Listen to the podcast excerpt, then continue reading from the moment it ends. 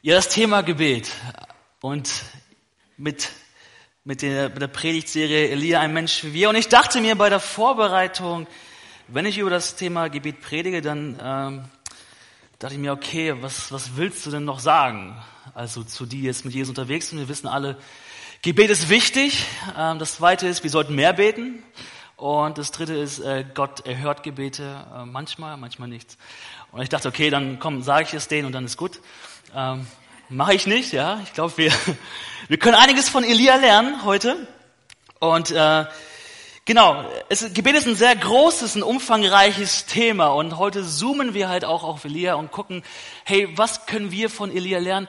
Äh, welche Haltung hat er eingenommen? Welche Haltung können wir auch ähm, für unser Leben anlernen? Und bevor ich in den äh, Predigtext äh, komme, lasst uns doch kurz die äh, Situation anschauen, in der sich Elia befand. Also das Volk Israel mit dem König Ahab und mit seiner Frau Isabel, ähm, die haben sich also von Gott ähm, weggedreht und haben ähm, den kananitischen Balskult, äh, Balskult zugewandt, ja, der als Fruchtbarkeitsgott oder Wettergott auch verehrt wurde. Und aufgrund dieser äh, Götzenverehrung, ja, das war nicht mehr Gott, der im Mittelpunkt stand, sondern andere Götter, aufgrund dieser Götzenverehrung, ähm, ja, gab es eine Konsequenz. Äh, dass es nicht mehr regnen würde im Land. Und das lesen wir eigentlich auch in 5. Mose, äh, wo Gott schon viele Jahre vorher das so auch gesagt hat, hey, wenn ihr andere äh, Götter anbetet in dem Land, so dann, dann hat das eine Konsequenz, es wird nicht mehr regnen. Und Gott wollte einfach nur klarstellen, dass er der wahre Gott ist, dass er der Gott ist, Jahwe. Und das war ein Ruf zur Umkehr für das Volk. Und die, die Dürre dauerte jetzt schon drei Jahre und es war eine Hungersnot da. Ähm, die Menschen suchten nach Wasser, selbst der König suchte nach Wasser. Und äh, der Predigt von Nico von vor zwei Wochen, da war dieser große Showdown, ja, mit den Baalspriestern und der Elia ruft zum Berg Karmel auf, ja, alle Propheten sollen kommen ähm, von von dem ähm, Gott Baal und von auch dem Gott Aschera. Auch Ahab war da, der König, und dann wurden zwei Altäre mit Brandopfern aufgebaut und ein für den Baalsgott und ein für Jahwe und, und der Gott, der Feuer vom Himmel fallen lässt, der ist der wahre Gott. Und Gott sei Dank kennen wir ja die Geschichte und wir wissen, ähm, dass es nur einen wahren Gott gibt. Amen. Und der Gott Jahwe hat das Feuer geschickt und ähm, der Baalsgott bewies, dass er nur ein toter Gott ist. Und in dieser Situation befinden wir uns jetzt. Und ich lese aus 1. Könige 18, ähm, von Vers 41 bis 45. Dann sagte Elia zu Ahab, geh hin, iss und trink, denn ich höre einen mächtigen Regensturm heranziehen. Also machte Ahab sich auf, um zu essen und zu trinken. Elia aber stieg auf den Gipfel des Karmel hinauf, kauerte sich auf den Boden und legte den Kopf zwischen die Knie. Dann sagte er zu seinem Diener, geh und schau zum Meer hinaus. Der Mann ging und schaute. Dann sagte er, ich sehe nichts. Elia sagte zu ihm, geh nochmal hin. Und siebenmal ging er. Beim siebten Mal endlich meldete ihm der Diener, ich sah eine kleine Wolke, etwa so groß wie die Hand eines Mannes, über dem Meer auftauchen. Da rief Elia, lauf zu Ahab und sage ihm, steig in deinen Streitwagen und fahre los, damit dich der Regen nicht daran hindert. Und im nächsten Augenblick wurde der Himmel schwarz von Wolken, ein heftiger Wind kam auf und brachte starken Regen und Ahab und Ahab bestieg seinen Wagen und fuhr nach Jezreel. Wenn wir, wenn wir eine Geschichte von Elia kennen, dann wahrscheinlich diese, ja, diese Regengeschichte, die ist relativ bekannt. Und ähm, wir haben ja den Titel Elia, ein Mensch wie wir jetzt nicht einfach so genommen, sondern wir lesen das im Jakobusbrief äh, im Neuen Testament in Kapitel 5 sitzen. Ähm, da steht, Elia war ein Mensch wie wir. Und und trotz dieser spektakulären Zeichen und Wunder, die Elia ja erlebt hat, jetzt nicht nur dieses, das Gebet um Regen, sondern auch vorher mit den Baalspriestern, dann vorher die Auferstehung des Sohnes, der Witwe, dann die Versorgung durch die Raben, ja trotz dieser spektakulären Zeichen, die er Elia äh, erlebt hat und wo Gott durch ihn gewirkt hat, schreibt Jakobus jetzt hier ganz bewusst diese Zeilen auf. Elia war ein Mensch wie wir. Und äh, er macht es ja ganz bewusst, weil Elia hatte auch dieselben Empfindungen, Bedürfnisse, er sprach eine ganz normale Sprache. Seine Gebete waren eigentlich sehr einfache Gebete. Und ich bin Jakobus dankbar, dass er diese Zeilen aufgeschrieben hat. Ähm, obwohl Elia ja eine ganz besondere Berufung hatte, so als Prophet Gottes, ja, das Volk Israel immer an Gottes Worte zu erinnern und auch Gottes Reden weiterzugeben Und äh, ähm, obwohl diese Berufung da war, diese sehr, sehr äh, starke Berufung, ähm, war es nicht Elia, der gewirkt hat, sondern es war immer Gott, der durch Elia gewirkt hat. Und, äh, und deswegen schreibt Jakobus genau diese Zeilen auf. Elia war ein Mensch wie wir. Und das macht mir Mut, dass Gott durch dich und durch mich auch wirken kann. Amen. Ähm, und nicht nur so ein Elia, so ein quasi ein Übermensch, der da ist und der Fähigkeiten hat. Nein, es ist Gott, der wirkt und der auch heute ähm, durch dich und durch mich wirken kann, durch unsere Gebete. Und deshalb dürfen wir erwarten, dass wirklich Gott hier ist, in unserer Mitte. Und in diesem ganzen Bibelabschnitt von Jakobus jetzt, ähm, da geht es um das Thema Gebet und die Kraft dahinter. Jakobus beschreibt unter anderem das Ältestengebet für kranke Geschwister. Er spricht über Sündenbekenntnis, Vergebung. Er spricht dann grundsätzlich darüber, füreinander zu beten. Und dann schreibt er anschließend diese Verse im fünften Kapitel. Das Gebet eines Menschen, der sich nach Gottes Willen richtet, ist wirkungsvoll und bringt viel zustande. Elia war ein Mensch wie wir. Und als er Gott im Gebet anflehte, es möge nicht regnen, fiel drei Jahre und sechs Monate lang im ganzen Land kein Regen. Danach betete er erneut und diesmal ließ der Himmel es regnen und das Land brachte wieder seine Früchte hervor. So, Jakobus nimmt hier Elia als Beispiel, als einen gerechten Mann, als einen Mann, der sich nach Gottes Willen richtet. Und das hat er nicht ohne Grund gemacht. Und deswegen möchte ich mit euch heute anhand von Elia vier Qualitäten eines wirksamen Gebets anschauen. Seid ihr mit mir? Ja. Ich bete noch einmal ganz kurz und dann ähm, gehen wir da hinein. Danke, himmlischer Vater, für dein Wort. Danke, dass es lebendig ist, dass es heute ganz aktuell für uns da ist und dass wir lernen dürfen an diesem Tag, ähm, was es heißt, auch zu beten, auch vielleicht auch wie wir beten können. Und ich bete, dass Elia uns jetzt auch ein Vorbild ist, dass du, Geist Gottes, das in unserem Herzen offenbarst und dass wir verändert aus diesem Raum hier rausgehen. In Jesu Namen. Amen. Amen. Ähm, das erste, was ich euch, euch mitgeben möchte, ist, wirksame Gebete sind demütige Gebete. Ähm, wir lesen in Vers 42 in 1. König, also machte Ahab sich auf, um zu essen und zu trinken. Elia aber stieg auf den Gipfel des Karmel hinauf, kauerte sich auf den Boden und legte den Kopf zwischen die Knie. Ja, also Elia stieg auf den Gipfel, um mit Gott allein zu sein. Ähm, Elia brauchte nicht die Aufmerksamkeit vom König, er brauchte nicht die Aufmerksamkeit der Menschen, des Volkes, ähm, sondern er braucht alleine die Aufmerksamkeit Gottes. Und deswegen stieg er auf den Gipfel, um mit Gott auch allein zu sein und um sich zu fokussieren. Er sonderte sich ab von den Menschen, ja. Ähm, und er wollte ganz, ganz bewusst sich Zeit nehmen für Gott und für sein Gebet auch. Und Jesus hat ja auch einiges übers, übers Beten gelehrt, eigentlich recht viel im Neuen Testament. Da lesen wir unter anderem Matthäus 6, Vers 6.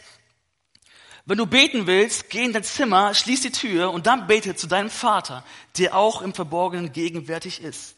Und dein Vater, der ins Verborgene sieht, wird dich belohnen. So, das soll nicht heißen, dass Gebete, die in einer Gruppe gesprochen werden, dass sie nicht wirkungsvoll sind, dass sie nicht wirksam sind. Aber ich glaube, unser Gebetsleben sollte primär zu Hause, im Zimmer, im, im Kämmerlein sein. Ja, zu Hause im Alltag, dass wir ein Zimmer haben, wo wir Gott begegnen. So nur, nur der Vater und du. Ja, und genau dieses Alleinsein äh, mit dem Vater drückt diese Abhängigkeit zum Vater auch aus. Das, das sagt ja auch aus, Gott, ich nehme jetzt Zeit für dich. Ja, ich, ich suche einen Ort, wo ich zur Ruhe komme und wo ich mich wirklich absondere. Und das ist das Erste, was ich hier bei Elia sehe. Ähm, er stieg auf den Gipfel, um mit Gott allein zu sein. Das Zweite ist, er kommt mit einer mit der richtigen Herzenshaltung. Ähm, er kauerte sich auf den Boden und legte den Kopf zwischen die Knie. Ja, also Elia beugte sich und nahm nicht nur innerlich, sondern auch äußerlich eine Haltung der Demut ein. Ähm, die, Vergebung, äh, die, die Verbeugung vor Gott war ein äußeres Zeichen der inneren Haltung, der Ehrfurcht vor dem Schöpfer. So Elia wusste um die Herrlichkeit, die Macht und die Stärke seines Schöpfers. Und ich frage dich heute mal ganz bewusst, äh, ist dir bewusst, dass wenn du betest, dass du mit dem Schöpfer des Universums redest? Also wenn ich darüber nachdenke, dann ist es immer so, wow. Ähm, und ich, ich meine mir das viel zu wenig vor Augen, dass ich gerade mit dem Schöpfer beten, reden darf und zum Schöpfer beten darf. Und Elia hat diese Haltung eingenommen, diese die Haltung der Demut. Er wusste, okay, ich, ich rede jetzt mit meinem Schöpfer, der, der, der das Wetter äh, in seiner Hand hält. Ja. Und Jakobus 4, Vers 10, da heißt es auch, beugt euch vor dem Herrn, dann wird er euch erhöhen. Und das ist ein Prinzip, dass wir demütig kommen mit einer richtigen Herzenshaltung. So ist eine demütige Haltung, äh, schafft die Grundlage für ein wirksames Gebet. Davon bin ich überzeugt, ähm, dass wir mit Demut kommen dürfen und dass es eine Grundlage ist für ein wirksames Gebet. So frage ich dich, suchst du das Alleinsein mit Gott?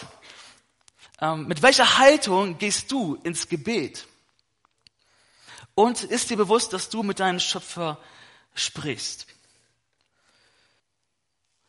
Und das Zweite ist, ähm, was ich euch mitgeben möchte, ist, wirksame Gebete sind konkrete Gebete. Im Vers 43, da lesen wir, dann sagte er zu seinem Diener, geh und schau zum Meer hinaus. Der Mann ging und schaute, und dann sagte er, ich sehe nichts. Elia sagte zu ihm, geh noch mal hin. Und siebenmal ging er. So, Elia betete konkret, ja. Er gab seinem Diener, äh, Diener diese konkrete Anweisung, hey, halte Ausschau. Und Elia wusste, worum es ging ähm, und der Diener wahrscheinlich dann auch. Ja, es lag ja auf der Hand, hey, wenn es ein Anliegen gibt jetzt, ja, dann ist es wohl, dass der Regen kommt. Also war irgendwie so menschlich logisch und trotzdem glaube ich, dass Elia sich nicht auf das menschlich logische und sichtbare gestützt hat, sondern auf das Wort Gottes. Denn wir lesen 1. Könige 18, Vers 1, also die Zeit vorher noch, bevor, bevor er auf dem Berg Kamel war überhaupt, da sprach Gott zu ihm.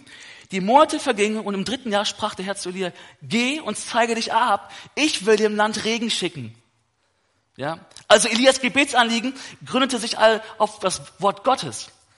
Auch, auch wenn das vielleicht so logisch war, aber trotzdem hat er sich auf das Wort Gottes ähm, bezogen. Und er wusste, dass das die eine Sache ist, die Gott jetzt wirken will. Ja? Er wusste, das ist diese eine konkrete Sache und er hat sich darauf dann auch bezogen. So, wie sieht das bei uns aus? Beten wir konkret? Beten wir für Gottes Anliegen? Ähm, ja, Herr, segne meine Familie, Herr, sei heute mit mir. Wir kennen diese Gebete sehr, sehr allgemein. Ähm, oder ich, mich, meiner, mir, Herr, segne diese vier. Ähm, so, wo wir vielleicht auch sehr, sehr egoistisch vielleicht manchmal unterwegs sind in unserem Gebetsleben, ja, ähm, und vielleicht auch sehr allgemein beten. Und genau vielleicht auch wie in der Predigt von letzter Woche bei Nico, wo, wo, wo Jesus dich fragte, wo Gott dich fragen möchte, hey, was möchtest du eigentlich von mir? Ich glaube, Gott, Gott wünscht sich konkrete Gebete von uns. Ähm, so beten heißt nicht, Gott umzustimmen, sondern sich auf Gott einzustimmen. Kannst du gerne auf Twitter posten. Ja. Es bedeutet, Gottes Sache zu deiner zu machen. Es bedeutet, Gottes Agenda aufzurufen. Es bedeutet, Gottes Willen zu erkennen. Es bedeutet, sein Herz zu verstehen. Und ich stelle jetzt mal eine ganz, ganz spannende Frage und ich, ähm, ich glaube, das ist eine Frage, die man gut in den Alltag mitnehmen kann. Und zwar, wenn Gott alle deine Gebete erhören würde, die du jetzt sprichst oder aktuell, würde das die Welt verändern oder nur dich? Ich glaube, die Frage nach dem Willen Gottes wird immer eine herausfordernde Frage sein. Was ist der Wille Gottes? Ja, wie erkenne ich ihn? So, ähm, was will er? Und der offenbarte Wille Gottes ist für uns in seinem Wort zu erkennen. Ja, das ist der offenbarte Wille Gottes. Das steht hier geschrieben. Ähm, und wir können darin die Prinzipien, die Gebote, die Regeln, vor allem, aber erkennen wir auch sein Wesen, sein Herzen, sein Anliegen hinter all dem. So, ähm, wenn wir die Worte Gottes lesen und kennen, dann werden wir sie auch beten. Wenn wir uns aber fernhalten von dem hier, von der Bibel, von seinem Wort, dann wird es auch unser Gebetsleben widerspiegeln. Dann wissen wir ja gar nicht, was Gott eigentlich will. Das heißt, es ist eine, eine sehr starke Verknüpfung mit dem Willen Gottes und mit der Bibel. Das ist der offenbarte Wille Gottes. Ähm, so, wenn wir die Worte Gottes lesen und kennen, dann werden wir sie auch beten. Es gibt im Leben aber auch Situationen, in denen man sich eigentlich sicher ist, dass man den Willen Gottes betet, ja, wo man es ja auch hier vielleicht liest. Ähm, aber es passiert trotzdem nichts. Das sind ja sehr, sehr herausfordernde ähm, Momente oder auch Zeiten, in denen man sich befinden kann, wenn man für Dinge betet, ja, ähm, wo man weiß, hey, eigentlich steht es geschrieben, dass Gott da so sich zustellt und aber es passiert nicht. Da kann, daran kann man auch zerbrechen. Äh, ja, so Fragen wie, warum heilt Gott jetzt nicht? Warum versorgt mich Gott nicht? Warum redet Gott nicht zu mir? Warum passieren diese Dinge, obwohl und das sind definitiv keine einfachen Fragen und das sind schwierige Zeiten. Ähm, aber es, es gibt auch, ähm, und es ist vielleicht eine, keine, keine zufriedenstellende Antwort, aber es gibt eine Souveränität Gottes. Ähm, ähm, Es gibt eine Souveränität Gottes, die wir mit unserem Verstand nicht greifen und nicht wirklich verstehen können. Und manchmal bleiben Fragezeichen, manchmal ist eine Unwissenheit da. Ähm, aber solche Momente dürfen, in solchen Momenten dürfen wir an der Güte Gottes weiter festhalten. Wir dürfen weiter an die Macht Gottes festhalten, dass er, dass er, dass er wirkt dass er lebendig ist. Gerade in solchen Momenten. Und ich glaube, jedes ernsthafte Gebet ist ein wichtiges Gebet, auch wenn nichts passiert. Weil Gott ein Gott der Beziehung ist. Und mit jedem Gebet traust du deinem Gott zu, zu wirken. Und dadurch entsteht Vertrauen. Wenn du Gott immer wieder das zutraust, vertraust du ihm ja, dass er mächtig ist. Und deswegen ist jedes ernsthafte Gebet ist wertvoll, auch wenn nichts passiert in dem Moment. Und gerade in solchen Zeiten, die nicht so einfach sind, möchte Gott an uns arbeiten. Und, äh, und wichtig ist, dass unsere schlechten Erfahrungen ähm, nicht, zu einem, nicht zu unserem Gottesbild werden. So lasst uns darauf beharren, dass Gott immer gut ist. Amen immer gut ist. Ähm, und es ist nicht einfach in solchen Momenten das zu sagen, aber, aber es ist sein Wort und wir dürfen daran festhalten und uns gegenseitig ermutigen. So, die Frage nach der Motivation für unser Gebet ist auch eine wichtige Frage. Ja, suche ich wirklich Gottes Wesen oder immer nur eine Gebetserhörung? Ja, so wie ein Automat, so Gott, eigentlich bin ich gar nicht an dich interessiert, aber du kannst ja was machen, so mach was und, und dann ist auch wieder gut. Äh, und wir sind gar nicht so interessiert, wer Gott eigentlich ist und interessieren uns nur dafür, was er tun kann. Ähm, so, haben wir da vielleicht eine Schieflage, dass wir uns nicht ähm, ja, für, für Gott selbst interessieren, sondern nur dafür, was er kann.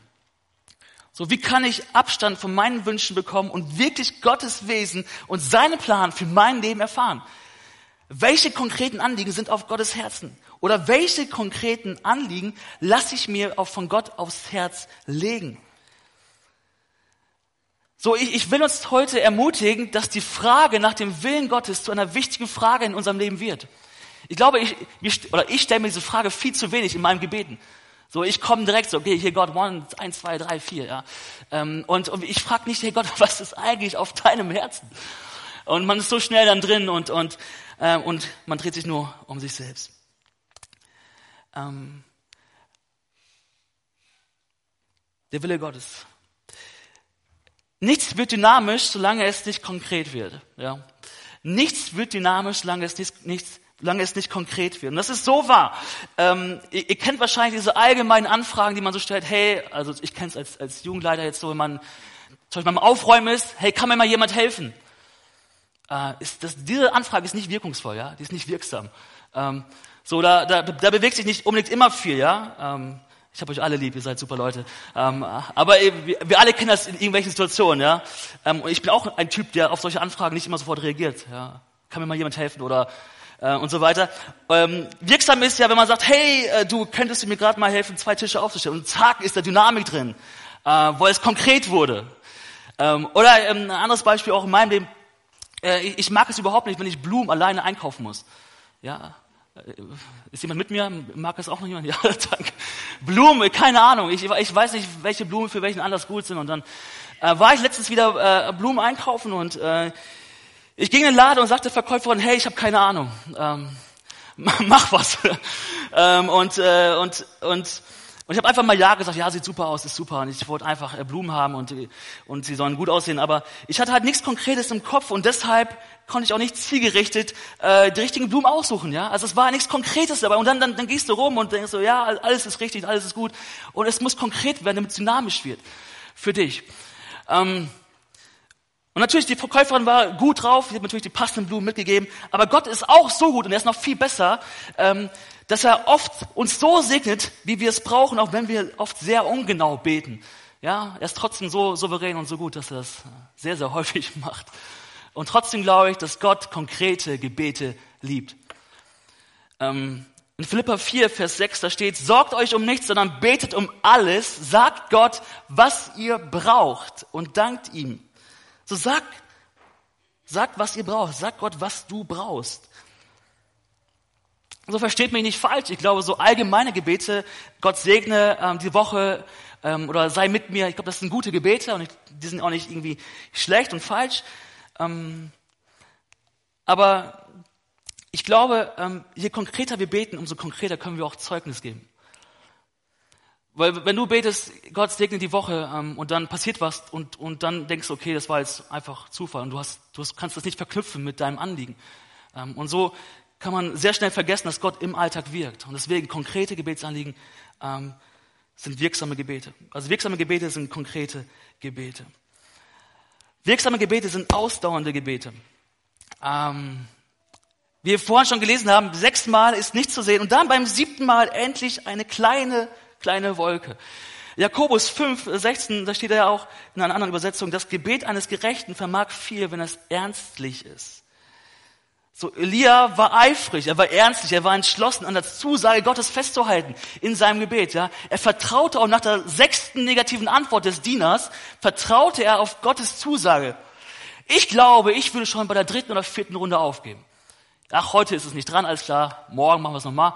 So, ähm, ich glaube, Elia äh, ist uns hier ein Vorbild, dass er beharrlich ist, dass er dran blieb, dass er, äh, dass er Ausdauer bewies, ja ähm, auch nach der sechsten negativen Antwort, ähm, dass er dranblieb und an die, an die Zusagen Gottes äh, festgehalten hat. So, Jesus möchte auch, dass wir dranbleiben an ihm und im Gebet. In Lukas 18, 1 bis 7 erzählt Jesus ein Gleichnis von einer Witwe, die beim Richter so beharrlich ihr Recht einforderte, dass der Richter Angst hatte, sie könne handgreiflich werden. Ja, ein Gleichnis, ja, das war jetzt ein Gleichnis von Jesus. Ähm, und in Vers 1 lesen wir dann, dass Jesus dieses Gleichnis erzählt, um den Jüngern zu zeigen, wie wichtig es ist, beständig zu beten und nicht aufzugeben. Also Jesus wusste, dass das Gebet umkämpft ist in unserem Leben. Ja, er wusste, dass, dass, dass wir Menschen sehr, sehr schnell aufgeben. Und er, er lehrt den Jüngern hier und uns heute auch, hey, ähm, seid beharrlich im Gebet, gib nicht auf. Auch wie, ähm, wie das Einnehmen äh, von Jericho, ja, wo die Musiker äh, um, um Jerichos Mauern gegangen sind und sie sind gegangen, eine Runde, zweite, dritte Runde, vierte, fünfte, sechste Runde, es passiert nichts und dann in der siebten Runde ist der Durchbruch. Na klar, die sieben ist natürlich auch eine vollkommene Zahl und es hat auch einiges zu bedeuten, aber, aber ich glaube, ähm, Gott, Gott liebt es, wenn wir beharrlich sind, wenn wir dranbleiben im Gebet. So was muss in meinem und deinem Leben geschehen, dass wir so intensiv ins Gebet gehen und dranbleiben wie diese Witwe oder auch wie Elia hier. So oft sind Beharrlichkeit und Ausdauer sind die entscheidenden Faktoren für Erfolg im Leben, ja, so ganz grundsätzlich. Also für, für herausragendes Können muss man üben. Also da, da muss man Ausdauer beweisen, da muss man dranbleiben. Ähm, und mit Beten ist es nicht viel anders. Ja, auch da muss man dranbleiben und Geduld haben. Und das ganze Ausdauerthema zieht sich durch die ganze Bibel. Ja, die, die Gott, die an Gott dranblieben und Ausdauer bewiesen, wurden schließlich gesegnet. Aber oft war da erst eine lange Durststrecke. Ja, und das ist keine Muster, keine, keine, keine, keine, keine Formel, wie Gott arbeitet, ja, erstmal lange Durststrecke, sondern ich glaube auch, dass Gott schnell und spontan Dinge tut und das ist auch, wo, wo ich immer auch ansetze, dass Gott jetzt wirkt, ja, dass Gott jetzt erhört. Ähm, das lesen wir in der Bibel auch an ganz vielen Stellen. Und ich, ich bin da äh, vor allem mit euch so, jetzt tut Gott Wunder. Aber genauso ist Gott daran interessiert, dass wir nicht aufgeben, auch wenn das nicht beim ersten Mal sofort passiert. Dass wir festhalten an den Zusagen. Und dann lesen wir auch, wie sich die Ausdauer von Elia auch bewährte. In 18, Vers 18, Jakobus 5, 18 lesen wir, danach betete er erneut und diesmal ließ der Himmel es regnen und das Land brachte wieder seine Früchte hervor. Hey, Früchte werden hervorkommen, wenn wir dranbleiben. Ähm, und ich glaube, das ist sehr herausfordernd für uns, aber Früchte werden hervorkommen, wenn wir dranbleiben. Oft machen wir einen Punkt, wo Gott ein Komma macht. Oder halt auch manchmal umgekehrt. Und das letzte, äh, wirksame Gebete sind erwartungsvolle oder glaubensvolle Gebete. Ab Vers 44 lesen wir, beim siebten Mal endlich meldete ihm der Diener, ich sah eine kleine Wolke, etwa so groß wie die Hand eines Mannes, über dem Meer auftauchen. Da rief Elia, äh, da rief Elia, lauf zu Ahab und sage ihm, steig in, steig in deinen Streitwagen und fahre los, damit dich der Regen nicht daran hindert. Und im nächsten Augenblick wurde der Himmel schwarz von Wolken, ein heftiger Wind kam auf und brachte starken Regen. Und Ahab bestieg seinen Wagen und fuhr nach Jezreel. So als Elia seinen Diener schickte, um nach Regen zu suchen, sah, sah sein Diener zunächst nichts, ja.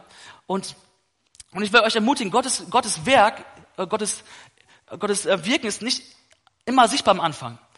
Ja, wie, ähm, wenn Gott was, etwas in unserem Leben tun will, dann fängt es sehr, sehr oft klein an. Und so klein, dass wir es vielleicht noch gar nicht sehen können. Ja, so welche kleinen Dinge hat Gott dir gegeben, die jetzt vielleicht noch so un unscheinbar sind? Ähm, Gott fängt gerne klein an. Ja.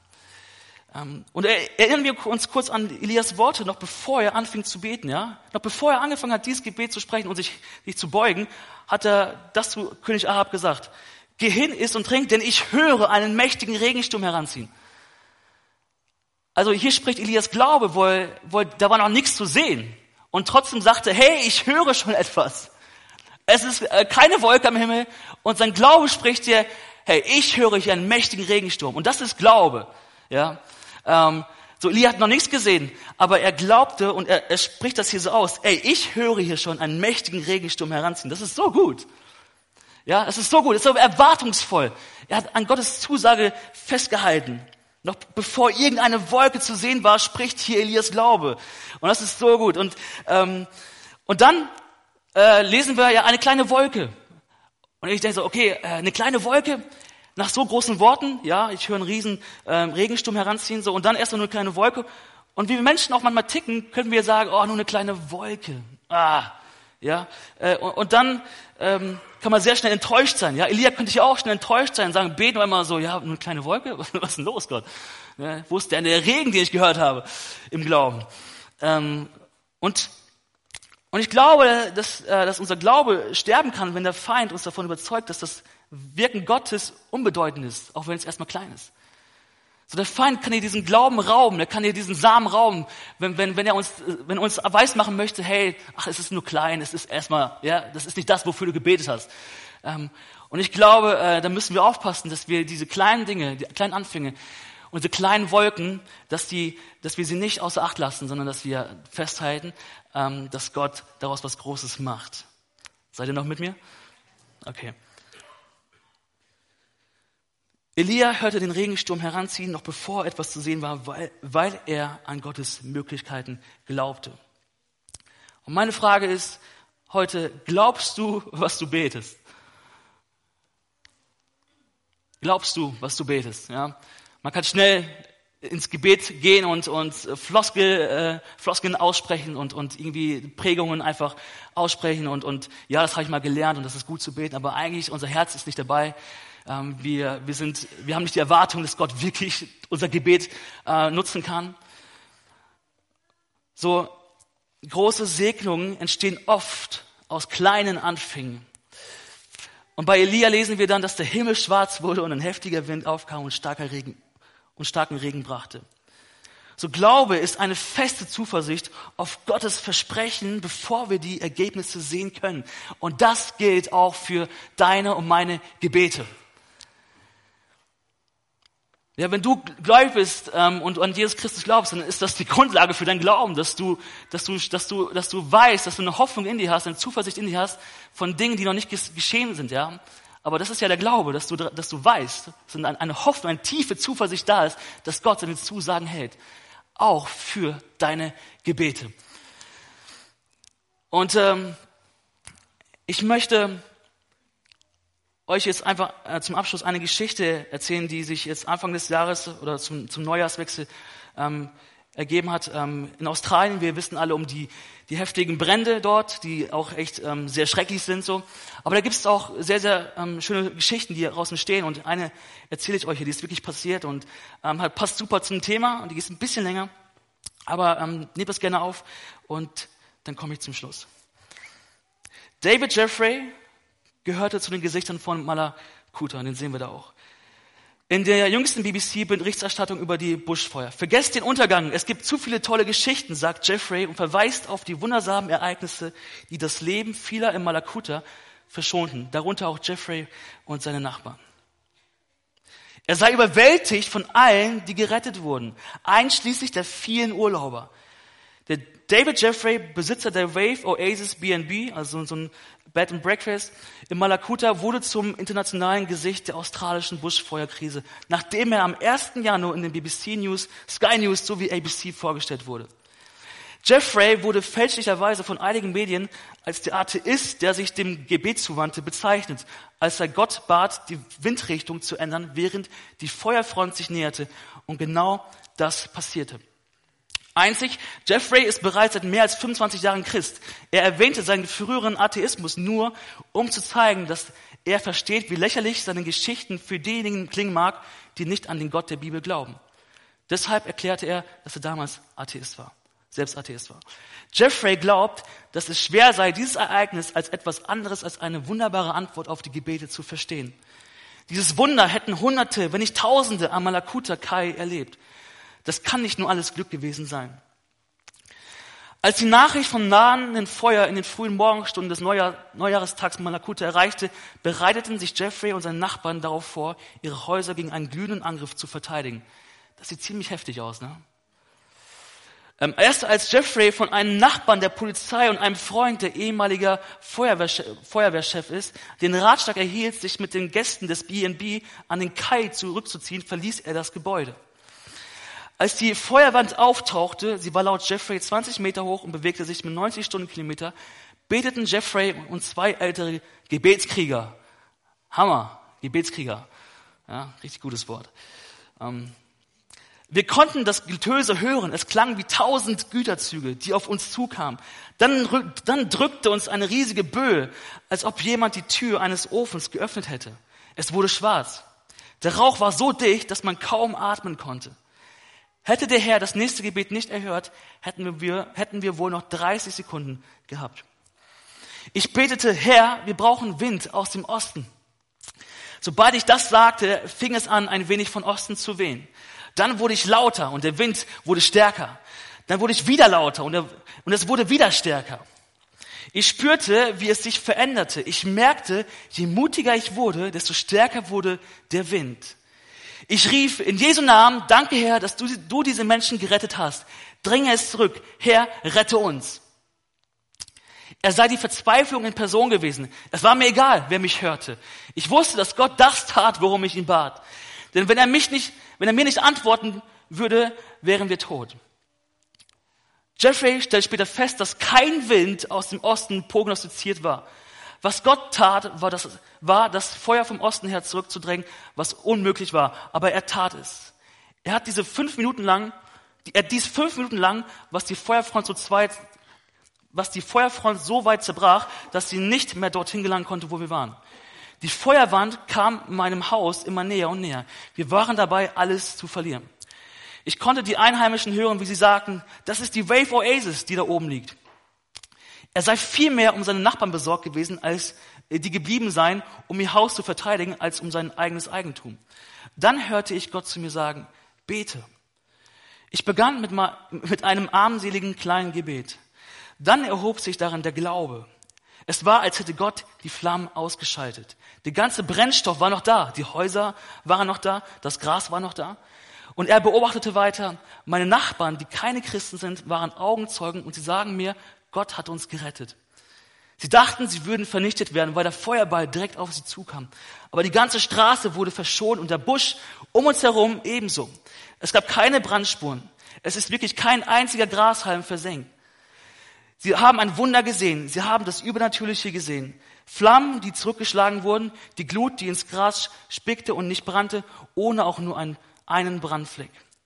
Es sei buchstäblich wie in der Bibel im Buch Daniel gewesen, wie bei Shadrach, Meshach und Abednego, die vom feurigen Ofen verschont blieben. Wir sind in Ehrfurcht vor dem, was Gott tut.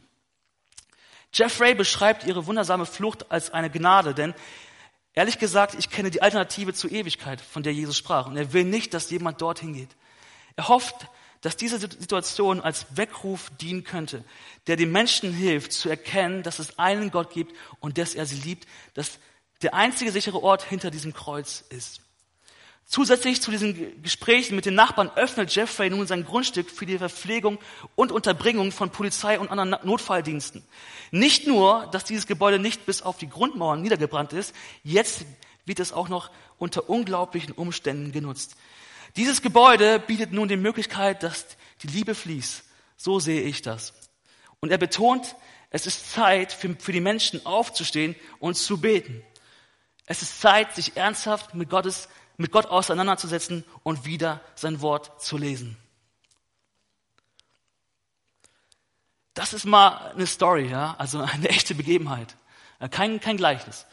Ähm, so wo, wo dieser Jeffrey mutig betet. Natürlich, es war, es war eine Situation, es war, es ging um das Leben. Und trotzdem, ich finde die Worte, die er hier benutzt, auch ganz zum Schluss, ähm, finde ich so treffend für uns heute, auch für die Predigt. Er betont, es ist Zeit für die Menschen aufzustehen und zu beten. Es ist Zeit, sich ernsthaft mit Gott auseinanderzusetzen und wieder sein Wort zu lesen. Und das ermutigt mich. Ähm, so auch Elias Leben, ja. Elia hat gebetet, er hat, demütig gebetet, er hat konkret gebetet, er hat, ähm, er hat voller Erwartung gebetet, ja. Und er hat beharrlich gebetet.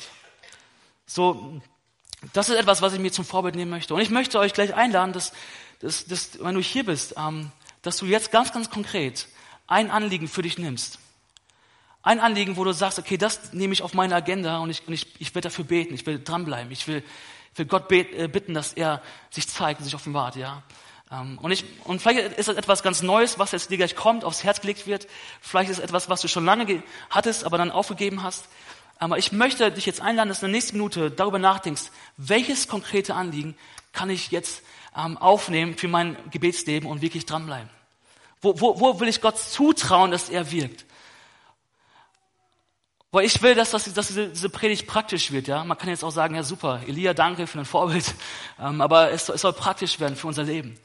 Und so möchte ich euch bitten, dass wir vielleicht unsere Augen schließen und dass wir ganz, ganz persönlich ein Anliegen für uns herausnehmen und sagen, hey, das, da will ich mich jetzt verpflichten, für zu beten. Beharrlich, demütig, voller Glauben.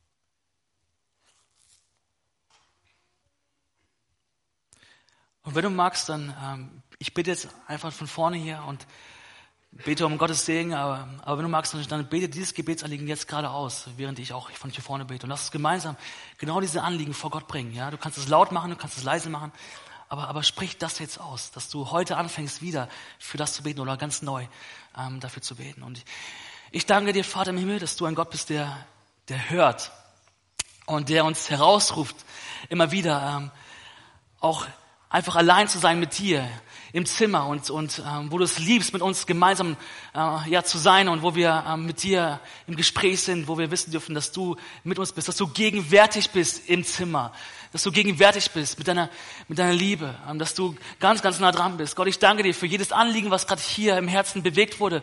Gott, ich bete, dass, dass wir dranbleiben, dass wir nicht aufgeben, dass wir es dir zutrauen, dass du ein mächtiger Gott bist dass wir es dir zutrauen, dass du Wunder tust, Gott. Ähm, dass du Wunder tust jetzt ganz spontan und auch schnell, aber dass du auch Wunder tust beim siebten Mal. Gott, dass du Wunder tust, dass wir dranbleiben, dass wir nicht aufgeben. Gott, ich bete für jeden von uns, der, der das, das heute mitnehmen möchte, dass wir wirklich im Alltag dich suchen und uns hinknien und, und, und äh, uns vor unserem Schöpfer treten und, und dir das wirklich zutrauen, dass dir auch hinlegen.